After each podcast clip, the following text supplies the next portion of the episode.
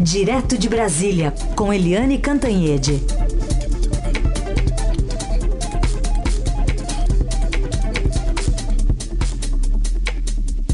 Oi, Eliane, bom dia. Bom dia, Heisen, Carolina Ouvintes. Oi, Eliane, bom dia. Ontem a gente abriu aqui o nosso, nossa, nosso papo falando sobre o tempo aí em Brasília. Você falou que tinha mudado, tinha caído uma chuva, um temporal por aí. Como é que ficou o clima eh, na capital federal depois da visita do presidente Jair Bolsonaro ao Congresso? Olha, a, a visita do presidente pela segunda vez em uma semana foi muito bem-vinda. Até o presidente da Câmara, Rodrigo Maia, disse que ficou muito feliz. O problema foi o que ele foi levar. O novo pacote do governo, que é a, mudando a carteira de motorista, a carteira nacional de habilitação e as regras para isso é que estão causando maior furor. Aliás, o presidente Jair Bolsonaro tem duas características. Primeiro, ele leva para a política de Estado, leva para, o Congresso questões que são pessoais as crenças pessoais, o que ele acha das coisas, ele transforma em, em projeto de lei, ou decreto, ou medida provisória e manda a ficha.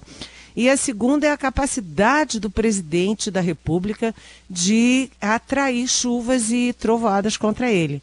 O próprio é, presidente da Comissão Especial da Reforma da Previdência, o deputado Marcelo Ramos, ele falou, botou no Twitter, escrito, não dá nem para dizer que foi ato falho ele botou no Twitter que é incrível como o presidente da República não tem foco. Ele não consegue ter foco nas questões prioritárias do país, como a reforma da Previdência. Ele falou, nós aqui é, nos esfalfando né, para aprovar a reforma da Previdência, e lá vem o presidente da República é, amenizando a vida dos maus motoristas. Ah, na proposta da CN, do, da, da, de mudanças na carteira, a gente já falou ontem da questão de pular é, de 20 para 40 pontos né, o número de multas, de pontos na carteira para suspensão da carteira. Quer dizer, as pessoas vão poder cometer muito mais infrações no trânsito, o dobro de infrações, até terem aí a punição de perder a carteira. Segundo, a questão da cadeirinha, que é reconhecida no mundo inteiro como é, um instrumento de salvar vidas de crianças. O presidente deixa de criar multa, tira a multa no projeto dele para os pais, mães e condutores que é, estiverem com crianças sem cadeirinha. Quer dizer, é uma loucura isso, né? É uma loucura, porque foi uma medida que salvou vidas. Isso é cientificamente comprovado. Além disso, tem várias outras coisas, como, por exemplo, deixar de exigir que os motoristas profissionais façam exames de uso de drogas. Quer dizer, o motorista profissional de caminhão, de ônibus, enfim, vai poder sair dirigindo por aí é, drogado, porque não tem mais controle sobre isso. É uma coisa inacreditável. E o presidente da comissão falou, e muita gente está condenando, os especialistas em trânsito estão condenando isso porque você já está armando a população. Os projetos do Bolsonaro é para armar a população inteira. Já tem aí a leniência com os crimes de meio ambiente.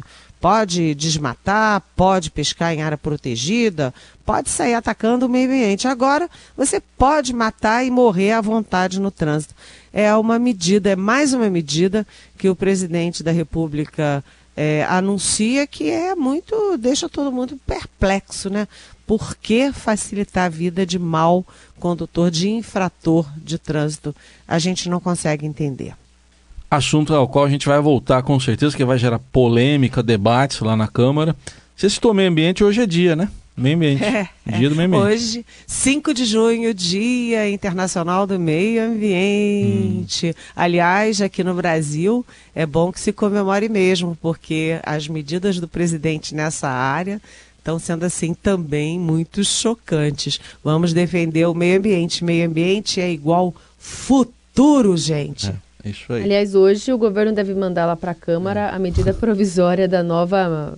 É, o novo texto, né, que flexibiliza as regras do Código Florestal porque caducou, né? Tinha aprovado na Câmara, aí depois o Senado caducar. deixou caducar e agora tem uma medida provisória que deve ser entregue hoje lá na Câmara, basicamente com o mesmo teor, mas os ambientalistas estão dizendo que o jabuti, né, que foi colocado ali sobre desmatamento de uma área do tamanho do estado de Sergipe, pode ser que atravanque o, a ambição do governo nesse sentido. É, pois é, e tem mais uma coisa: o presidente foi, é, aspas, comemorar o Dia do Meio Ambiente é, em Aragarças e Barra do Garças.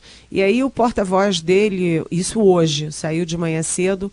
E aí o porta-voz dele ontem disse que tinha sido cancelada a viagem porque o GSI, Gabinete de Segurança Institucional, tinha feito uma análise de risco recomendando ao presidente para não ir.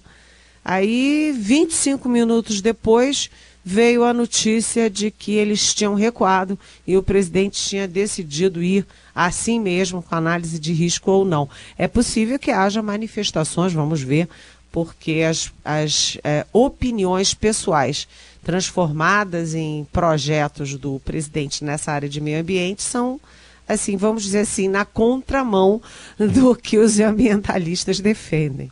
Muito bem. Helene, outro tema aqui é, para a gente tratar, um, parecer, dois pareceres, na verdade, do Ministério Público ah, pedindo o semiaberto, o regime semiaberto para o ex-presidente Lula, para o STJ dar a palavra final.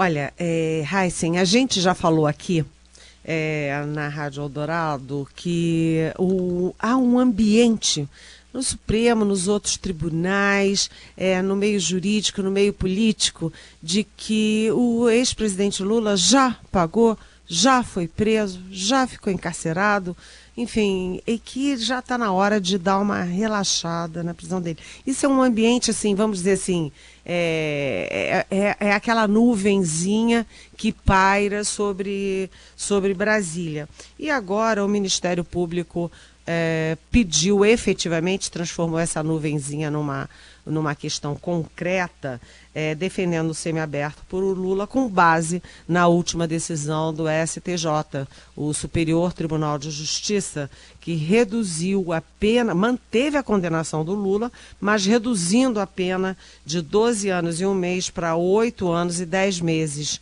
Com oito anos e dez meses, o Lula já cai na regra de poder cair, de poder ir para o semiaberto, é, porque ele já cumpriu um sexto da pena, ou seja, dentro das regras e dentro da legalidade. Agora, o alívio disso tudo é no Supremo porque o Supremo está com a batata quente aí de julgar em algum momento a questão da prisão após a condenação em segunda instância e o Supremo está empurrando isso com a barriga porque sabe que o efeito político e efeito é, aí na opinião pública é um efeito muito, vamos dizer, é, tem impacto, tem impacto. Então, é, isso pode se resolver rapidamente. Agora, a gente sempre lembra que o ex-presidente Lula tem vários outros processos e o processo agora do sítio de Atibaia está muito avançado e isso pode aumentar os anos de condenação dele. Isso se acontecer, na verdade, essa possibilidade de um regime aberto ou semiaberto cai por terra, né, Eliane? É, exatamente, porque na verdade você soma as penas.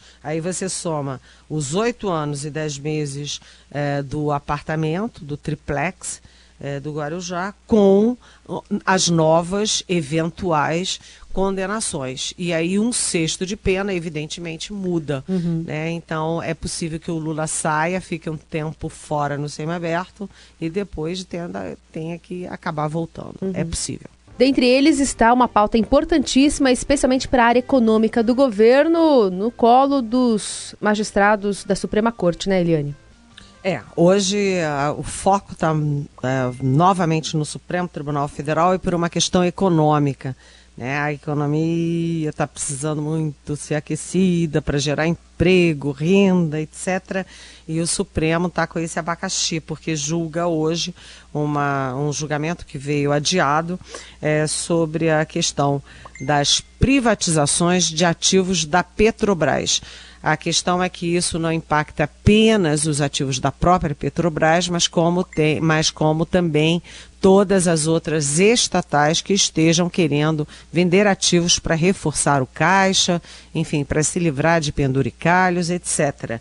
É, o que está em jogo, resumidamente, é se os, as estatais podem é, fazer, como pode fazer a, essa privatização, se tem que fazer com licitação ou sem licitação e principalmente se é necessária a licença do Congresso Nacional. Se for necessária a licença do Congresso Nacional, obviamente o processo é muito mais lento, muito mais doloroso, tem muito mais negociação e pode até nem dar certo. Então, é, a área econômica do governo, o mercado, todo mundo torcendo para o Supremo liberar as privatizações e evitar excesso de interferência política nos processos de privatização, não apenas da Petrobras, mas de toda aí a área estatal do governo. Bom, falando ainda de economia, Eliane, ontem esteve lá na Câmara o ministro Paulo Guedes falando, defendendo a reforma da Previdência e no meio disso tudo ele anunciou a suspensão de concursos públicos. Aí é uma notícia bem impactante, né? Muito impactante porque a era do PT nos, nos dois governos é, Lula e também no, na era Dilma, é, a era do PT estimulou excessivamente os concursos públicos. A garotada só via uma uma, uma luz no fim do túnel que era pular no emprego público, né? Aí conseguir uma garantia eterna de ter emprego e ter uma aposentadoria rápida e gorducha, né? Rechonchuda. E agora há um retrocesso nisso, é, porque o Paulo Guedes, lá na Câmara, é, o ministro da Economia, Paulo Guedes, ele disse que a, a máquina está muito inchada, tem excesso de funcionários e para não ter que demitir, para não ter um processo doloroso, eles vão deixar uh, simplesmente de fazer concursos e de repor as vagas que forem sendo criadas. Então, por exemplo, tem hoje, eu fiz uma pesquisa ontem rápida, tem 1 milhão uh, e 77 mil servidores públicos federais no, no Brasil. 30% deles são militares, é uma percentagem alta, né? É, além disso, tem os comissionados, que não são concursados, que são 100 mil. Desses, os, os comissionados, que têm cargo especial, etc., é, que dispensam concurso e não têm vínculo com o setor público, são 6.700. A folha com funcionalismo é de 46 bilhões e 600 milhões de reais em 2019. E aí a gente lembra que os estados quebrados, como Rio de Janeiro, Rio Grande do Sul, Rio Grande do Norte, Minas Gerais, consomem 60, 70, até 80% de tudo o que eles arrecadam pagando funcionário e pagando aposentadoria. Não há é, empresa no mundo que possa resistir a isso, entendeu? Gastar 60%, 70%, até 80% é, só para pagamento de funcionário e aposentadoria. Então, a expectativa é de que é, sejam é, cortados mais de 40 mil concursos previstos para esse ano. E também, segundo o próprio Guedes, está previsto aí que 40% é, dos funcionários é, saiam do serviço público ou por aposentadoria, ou por morte, enfim, ou por desistência, renúncia e esses 40% não serão substituídos nos próximos anos. É, é, uma medida que impacta muito tanto o setor público quanto as famílias que esperam aí colocar seus filhos e ter aí uma, uma fonte de renda eternizada. Agora, é, nessa, é, nessa, nesse debate ontem lá na Câmara, o Paulo Guedes fez uma aposta que eu acho bom a gente anotar e cobrar depois porque ele diz que basta aprovar a reforma da Previdência que automaticamente, aspas dele, hein, automaticamente, imediatamente, os investimentos vão voltar ao Brasil. Será que é tão imediato e tão automático assim? Vamos, vamos ver e vamos cobrar. É isso. Parece como a Eliane sempre fala aqui, a gente precisa sempre olhar é, qualquer tipo de, de anúncio, de informação com dois olhares, né? Você falou sobre esse negócio dos concursos públicos. Lembrei de uma reportagem de ontem até, falando sobre o governo aqui de São Paulo, o governador João Dória, também ontem, falando que vai abrir concurso público para contratar delegado, investigador, reforçar a polícia aqui do estado. Demonstra, claro, né, a, a qualidade fiscal aqui do, do Estado em relação a contas, né, em relação a, ao, ao que tem, né, a, a saúde fiscal do, do Estado, mas ainda assim dá para fazer algum tipo de contraponto político também sobre isso? O timing coincide bastante, né, Eliane? Pois é, o, é importante você destacar a questão fiscal, porque enquanto os outros estouraram tudo gastando com funcionário, é, o São Paulo não. O Geraldo Alckmin conseguiu manter ali a folha de pagamento como 52% dos gastos. Ele fez um trabalho fiscal importante em São Paulo, o Alckmin. O Dória, ele se coloca sempre como um contraponto, né? Ele tem uma relação. Eu falei com ele até na segunda-feira à tarde. Eu estava conversando com, com o governador Dória.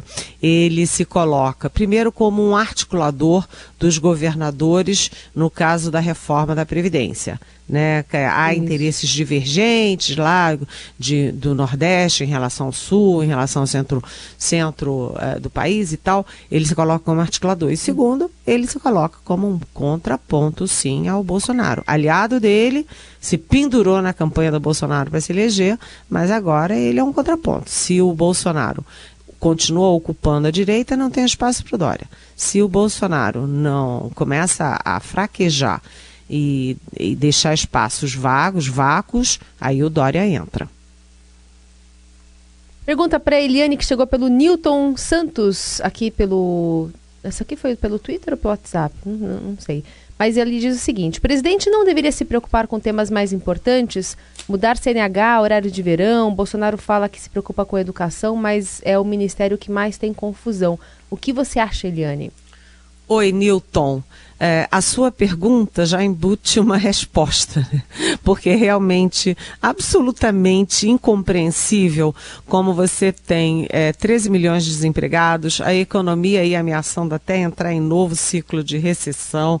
A situação está complicada e isso afeta muito as famílias, as pessoas né, aos cidadãos, e o presidente só se preocupa em aproveitar, já que eu estou aqui presidente com a caneta na mão, nesse palácio todo aqui, deixa eu botar é, jogar no país tudo aquilo que eu acho que é bom, que é legal, e que eu discuti, tô ali tomando uma cerveja com os meus amigos, sabe? Então ele tem essas coisas.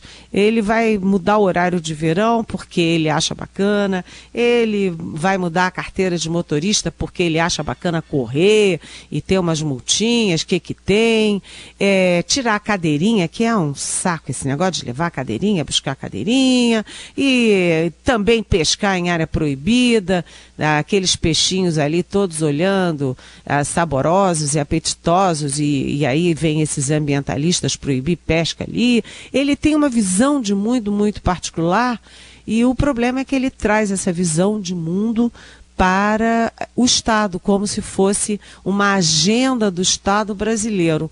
Então, a sua pergunta, Newton, na pergunta você já embute o que você acha. E eu posso dizer, eu concordo com você e concordo com o próprio presidente da Comissão da Reforma da Previdência, o deputado Marcelo Ramos. O presidente Jair Bolsonaro não tem foco, ele não consegue é, focar as prioridades do país. É, inclusive, a gente ouviu agora há pouco o presidente nacional do PSDB, Bruno Araújo, que concorda, diz que há sim falta de foco eh, no governo, especialmente na agenda macroeconômica. E as palavras dele: não é alterar o tempo de renovação da CNH que vai gerar empregos. O projeto que altera o Código de Trânsito é perfumaria.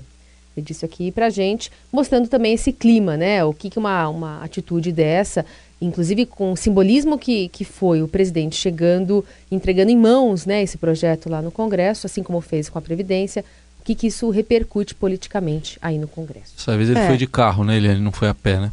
É, da outra vez ele foi a pé para tirar fotos e tal, atravessando ali a rua. Dessa vez ele foi de carro e entrou pela é, é, entrada ali de emergência do Congresso. Agora, eu vou discordar de, com todo respeito a, do deputado, ex-deputado Bruno Araújo, porque é o seguinte, eu não acho que é só perfumaria, não.